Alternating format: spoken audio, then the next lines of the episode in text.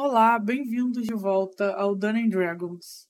Fiquei um tempinho sem fazer, tive que me mudar, coisas aconteceram de vida, mas estou de volta e vou encerrar. Não agora, né? No próximo, mas esse é um dos últimos episódios nesse tema, que é improvisar, que é meio que o que, que a gente pode fazer quando os jogadores vão para um lugar que a gente não planejou que eles iriam, como ainda tornar o jogo relevante. E ao longo dessas discussões chegou um momento que eu aprendi algo. Porque todas essas coisas que eu tô falando aqui não são tipo ensinamentos de como o jogo tem que ser, mas eu refletindo de possíveis soluções, coisas que eu faço, enfim. No meio disso, aprendi uma coisa que acho muito interessante e vou compartilhar agora, que é coisas que fazem a história andar. Porque no fim do dia, tipo, por que que se eles forem para o lugar que você planejou dar certo e se eles forem para outro lugar dar errado. O que, que você pode botar nesses outros lugares que fazem a história funcionar? Antes de chegar nisso, a gente tem que pensar em uma coisa, que é toda história é sobre resolver um problema. Ah, minha mãe foi sequestrada por um gigante, eu estou indo atrás. É esse problema que eu quero resolver. Encontrei um mapa misterioso do tesouro. Quero desvendar.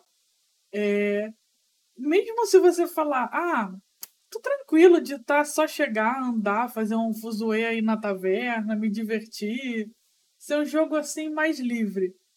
Mas mesmo nessa situação, o problema que você está resolvendo é que você quer se divertir.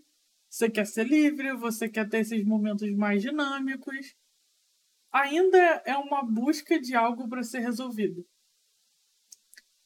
E pensar assim é uma maneira muito simples que serve para se localizar na história. Porque o que acontece? Num jogo de RPG não é uma história linear que você sabe, tipo, um fato depois do outro. Tipo, você não pode criar a história assim. Porque senão você vai ter que forçar os jogadores a viverem o que você planejou. E quando você pensa que toda história é para resolver um problema, você sabe onde a história termina. Isso te dá uma direção para avançar. Então, sei lá, eu tô aqui na minha vila, aparecer um cachorro quente envenenado. Eu sei que esse é o problema que eu vou resolver. E esse problema, obviamente, pode ser de uma maneira meio geral. Tipo, no início eu acho que o meu problema é desvendar o caso do cachorro quente envenenado. Mas aí quando eu vou investigar isso, eu descubro que tem uma conspiração e o conselheiro do rei quer, sei lá, desestabilizar o reino e o caralho é quatro. E então, tipo, o meu verdadeiro problema é que tem um cara, filho da puta, fudendo com o império e vai casar uma guerra fudida e todo mundo vai viver na merda, a não ser que alguém interrompa ele. Esse é o problema que eu quero resolver. E aí, tipo, mas daqui do meu lugarzinho, na minha vilinha, vivendo minha vida aqui, o meu primeiro passo para resolver tudo isso daí é resolver essa situação do cachorro quente envenenado. Esse é o meu primeiro probleminha. É muito útil pensar no seu planejamento e estrutura da história sim. Tem um problema maior, mas você vai passando por etapas para chegar lá. E o que está mais perto aqui de onde eu tô? Qual é a próxima etapa? Enfim, segura esse pensamento, reflete sobre isso. Vamos agora sobre as coisas que fazem a história andar. E o que isso tem a ver com isso de resolver um problema? Porque se eu sei que o ponto final é quando eu resolvo o meu problema, o que, que me deixa mais perto de resolver o meu problema? São essas as coisas que fazem a história andar. Inclusive, se você pensar coisas que eu, que eu não falar aqui e você quiser compartilhar comigo, adoraria. Mas eu consegui, tipo, resumir de maneira geral em três coisas que fazem a história andar. A primeira é saber informações. Porque todo início de história acontece problema, a gente nem sabe que o problema existe. Então, saber que o problema existe, saber o que, que problema é esse, quem está causando, com o que está relacionado, toda informação me deixa mais próximo de resolver o problema. Então, isso é uma das coisas que avança a história. Segunda coisa, movimento. Então, se tem o, o mago que está causando tudo isso, tá lá numa torre no meio da floresta. Eu decidi pe pegar um cavalo e ir até lá. Sou eu tomando uma ação que me deixa mais próximo. E a terceira é o ato de fato de resolver problemas. Então, tipo, é o momento exato de conflito. Então, sei lá, tá tendo cachorro quente envenenado aqui, cheguei na taberna, e vi, sei lá, um, alguém vendendo cachorro quente envenenado. E aí eu vou lá discutir o que que tá vendendo, o que que tá vendendo, onde é que você achou esse cachorro quente? E aí esse ato assim, essa, esse momento de interação em que eu tô com de conquista de algo é algo que faz a história andar também. Então eu discuti com o cara ali, cai na porrada ou não, mas aí eu avancei a história, que eu resolvi um problema. Eu quero só, tipo, normalmente num jogo de D&D, resolver o problema é uma luta, uma porrada, mas pode ser, por exemplo, eu estou jogando agora a Tumba da Aniquilação, mestrando para meus jogadores, eles chegaram de fato na tumba, e a maior parte do jogo é eles resolvendo sala. Tem vários andares, cada andar tem várias salas, eles entram nessas salas tem um sarcófago que eles normalmente têm que pegar, mas para poder chegar nesse sarcófago eles têm que resolver puzzles. Então, quando eles estão ali tentando chegar e resolvendo a coisa de fato, é um ato para avançar a história. Porque quando eles passam por essa sala, é uma coisa a menos e eles mais próximos de chegar lá e acabar com a tumba e resolver o problema que eles estão resolvendo lá. Então são essas três coisas, no geral. Então, quando você descobre algo, quando você se aproxima fisicamente ou quando você resolve um problema. É, dá para dizer quase que se o, a parte de movimento se encaixa na parte de resolver. Porque, de certo modo, tipo, qual é o meu problema? O meu problema é que o, a torre está no meio do mato e eu estou aqui na cidade, então eu preciso viajar até lá. Então, como, quando eu tomo ação de pegar um cavalo e ir até lá, eu estou resolvendo. Mas ao mesmo tempo, não sei, na minha cabeça faz sentido destacar movimento como algo separado. Até porque movimento ele é algo que você não escolhe muito na hora de inserir como mestre. Porque, por exemplo, eles estão lá numa vila. E aí você planejou que eles iam para a igreja e na igreja o padre ia contar para eles uma focona lá que ia dar informação chave.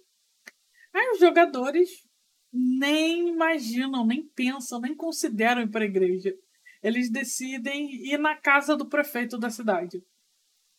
E aí, tipo, quando eles forem para casa do prefeito e essas coisas acontecendo, o movimento em si, tipo, não é uma decisão deles, não é uma coisa que você pode incluir ali na casa do prefeito. Sabe? Não é algo tão. Tipo, não é quase como se fosse uma ferramenta que você pode encaixar ali. Agora, o que você pode botar é uma informação na casa do prefeito ou uma resolução na casa do prefeito. Então, sei lá, vai ver eles chegam na casa do prefeito e a casa do prefeito tá sei lá, tem a figura misteriosa conversando com o prefeito. E aí eles brigam, interagem com essa figura e resolvem uma coisa que eles tinham que resolver para estar tá mais perto de resolver o problema maior. E aí, inclusive, a partir disso, eu recomendo você, quando estiver planejando lá a sua, o seu jogo, se perguntar por que, que esse lugar que você está planejando tem que existir o que, que tem ali dentro dele que faz a história ir para frente. Provavelmente ou vai ser uma informação ou vai ser uma resolução que vai acontecer ali. E o que, que isso é útil para gente? Por que, que isso faz alguma diferença?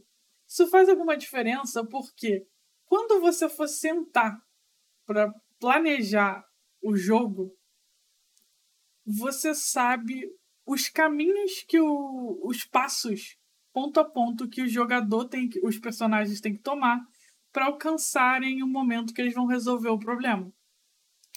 Só que você vai fazer isso de uma maneira estrutural e não superficial. O que, que eu quero dizer com isso? Você vai fazer isso sabendo o que de fato eles precisam. Por exemplo, melhor com exemplo. Em vez de sentar e pensar, ah, eles têm que ir na igreja, depois eles vão na floresta e depois eles vão é, nessa caverna. Em vez de pensar isso, você pode pensar, ok, eles estão aqui, tem cachorro quente envenenado. Qual é o próximo passo nessa jornada deles? O que, que eles têm que fazer para poder estar tá mais perto de resolver o problema? Vamos considerar que o problema é descobrir de onde está vindo o cachorro quente envenenado. Então, a partir daí, o que, que eles podem fazer? Bem, eles têm que descobrir quem foi que envenenou o cachorro quente. E aí você pode até sentar e escrever: ah, quem está envenenando o cachorro quente aqui são os goblins contrabandistas amando de um necromante que é pago lá pelo conselheiro do rei. E aí esse, esse necromante ele vive numa cabana na floresta, que é onde eles vão ter que ir. E os goblinzinhos eles fazem um trânsito pela floresta entre várias cidades. E eles estão contrabandeando essa coisa que tá botando no cachorro quente ali. E isso é você criando a informação. Isso, inclusive, é aquele outro episódio que eu fiz, conhecimento, entender o que está rolando. Em vez de planejar uma coisa aleatória, tenha pelo menos o um resuminho da sua história, do que está acontecendo. Quem está fazendo o quê? Onde é que eles estão fazendo? Onde é que eles estão andando? Quem são eles? Tá entendendo? Assim, tão profundo quanto a sua história pedir. Se for uma one shot, você não precisa pensar tanta coisa. Se é uma campanha, pelo menos ali saber quem tá contrabandeando a porra do negócio, quem botou o negócio envenenado era importante, né? Enfim. É saber essas coisas. Então, beleza. Essa informação que eles têm que saber, têm que descobrir essa informação. Aí você se pergunta: como, quais são as formas que eles podem alcançar essa informação? Ah, você imaginou que lá na igreja o padre ia contar para eles. Então, ok, essa é uma forma. Mas, tipo, se o cachorro quem está sendo contrabandeado na taberna, o que que na taberna pode passar para eles essa informação? O que ao longo da cidade pode passar para eles essa informação? Ou talvez que coisas eles possam resolver que deixem eles mais perto de entender isso e solucionar o problema. E, tipo, por exemplo, na no lado de resolver. Como eles resolvem o problema do contra, contrabandeamento de veneno no cachorro-quente da cidade? Primeiro, eles têm que descobrir quem foi os goblins e parar isso. Mas o problema é que os goblins, eles não contrabandeiam só veneno para o cachorro-quente eles estão trazendo várias coisas, remédios e outras coisas que o governo não está trazendo. Então, eles são vitais para, a saúde dessa cidade, de certo modo. Então, se vocês destruírem todos os goblins, a cidade vai estar tá vulnerável. E aí você criou um problema para eles resolverem. E esse problema, ele não existe num lugar específico que eles têm que entrar e bater lá. É um problema que vai aparecer de várias formas. Que pode aparecer quando eles baterem na casa de um NPC, aquele NPC pode estar doente. Tá entendendo? E, enfim, não vou desenvolver a história inteira, mas o que importa é que quando você entende onde os personagens estão, onde eles precisam chegar e as etapas para chegar até lá, etapas, como eu disse, não coisas sólidas por onde eles são obrigados a passar, mas as etapas é entender as informações que eles precisam ter, as coisas que eles precisam resolver. E aí você pode pegar isso e pensar na hora de preparar a sua sessão formas de encaixar, formas diferentes que isso pode aparecer. Mas como até um exercício de de, de, de abrir sua mente para a possibilidade. Porque quando chega a hora do jogo, Talvez eles peguem e vão lá para a igreja do jeito que você imaginou. Mas talvez não. E quando eles não forem, você já vai ter tipo um acervo de ferramentas que você já pode pensar. Por exemplo, vou dar um exemplo aqui. O, o jogo começou. Eles ainda não sabem que tem cachorro quente envenenado na cidade. Então, esse é o primeiro passo. Você já sabe que é o primeiro passo para eles entrarem nessa jornada de resolver esse problema.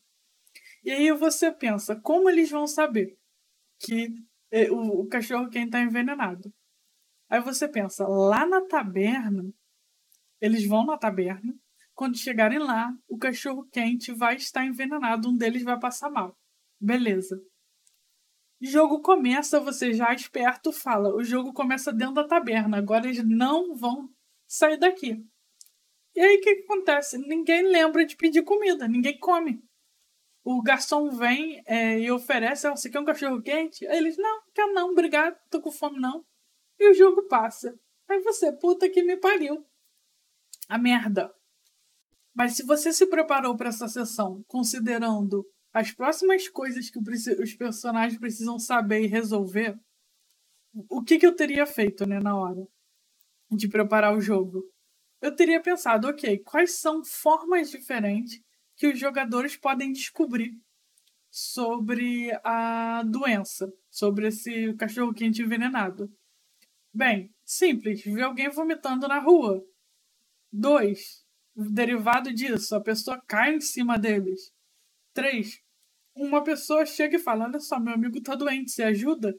Ou, ah, vocês parecem aventureiros.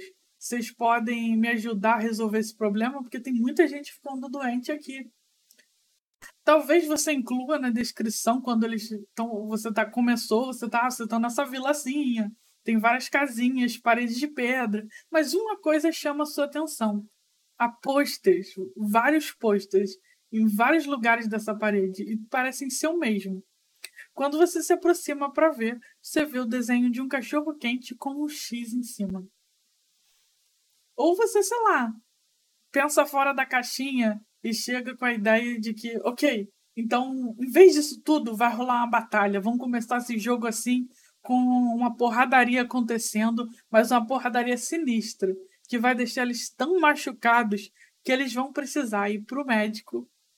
E aí, quando eles chegarem no médico, eles vão ver que tá cheio de gente lá. É... Porque tá passando mal por ter comido cachorro quente. Em retrospectiva, essa ideia da batalha foi horrível porque conta que os jogadores iam pro médico eles provavelmente não iriam, mas enfim. O ponto não é decidir uma coisa específica.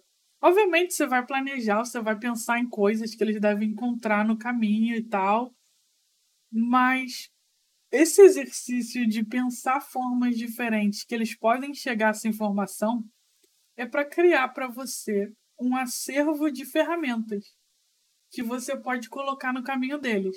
Então, se chegou na taberna, eles não quiseram comer comida. Olha ali a moça da mesa do lado que começou a vomitar, passar mal, um troço horrível. Sabe? Ah, eles falando, cruz credo, vamos sair daqui. Saíram da taberna e você, caralho. E aí, quando eles estão saindo, eles veem os posters na parede. Alguma coisa, alguma hora vai ter que funcionar. E eles vão chegar e juntar as informações. E o pior é que, tipo, não é algo ruim. Se algo não funciona a princípio, depois funciona. E quando eles verem os posters lá fora, eles vão ver, lembrar da moça passando mal. E quando eles lembrarem da moça passando mal, eles vão lembrar do garçom oferecendo cachorro quente com mais vontade do que parecia. E se isso não for o suficiente para eles falarem, vamos lá ver que merda é essa, Pode sempre chegar alguém e falar: olha só, vê para mim aí, toma um dinheirinho. Enfim, mas é aquilo. Se a gente não entende o que que faz a história se mover, você não sabe o que que faz uma cena ser relevante e a outra não. Você não sabe por que hoje essa sessão, o jogo foi maravilhoso e na outra parece que não aconteceu nada. E o que, que é acontecer algo? É quando acontece uma dessas coisas, quando tem informação, quando eles resolvem, quando eles estão se movimentando. É... Um adendo aqui para lembrar que nem toda cena precisa ser maravilhosa, precisa ser perfeita, precisa mover a história, mover tudo, sabe? Mas pelo menos é bom que uma por sessão faça alguma coisa. Que eu não sentei aqui, fiquei três horas jogando e parece que eu não sei nada sobre o problema que eu estava tentando resolver, não avancei nada. Enfim, é algo para pensar. Além disso, é importante lembrar que num jogo de RPG, muitas vezes não existe só um problema. Não é só tipo, ah, estamos aqui só para resolver o caso do vilão sinistro. Normalmente cada jogador tem um problema próprio. Ah, por que, que eu ganhei poderes? Ah, como eu me torno uma bruxa famosa? E como eu mostrei, tipo, tem subproblemas de um problema grande. Então, agora eles estão resolvendo o cachorro quente, mas o problema grande que eles estão resolvendo é a conspiração no Império. Isso é algo muito bom, porque isso significa que quando eles saem do caminho, tudo bem, talvez eles não foram para a igreja, não descobriram a informação que você queria dar para eles lá sobre o cachorro quente. Mas não sei, talvez quando eles cheguem na taberna tenha um NPC interessante que converse com a clériga e ajude ela a descobrir onde foi parar a mãe dela. Então, talvez em tempo real você não consiga pensar porque aquele lugar que eles foram tem alguma coisa a ver com o cachorro quente, mas você tem várias outras opções de coisas para incluir ali. Inclusive, é bom pensar, tipo, em todos esses problemas, assim, de cada um, de cada personagem, de cada jogador. E pensar qual é a próxima informação que ele tem que conseguir para estar tá mais perto de resolver. Então, ok, não sei onde está minha mãe. Como. Qual é a informação que está mais perto, mais ao meu alcance? Como eu posso descobrir alguma coisa sobre o paradeiro dela na minha vida? Enfim, e aí é aquele exercício de pensar em possibilidades, pensar em como essas informações podem aparecer, criar sua caixinha de ferramenta e na hora do jogo só vum, tacar. E é isso. Espero que tenha sido útil esse, essas reflexões. Em breve retorno com o último que eu vou chamar dessa temporada do podcast. Até mais, tenha um bom jogo de RPG.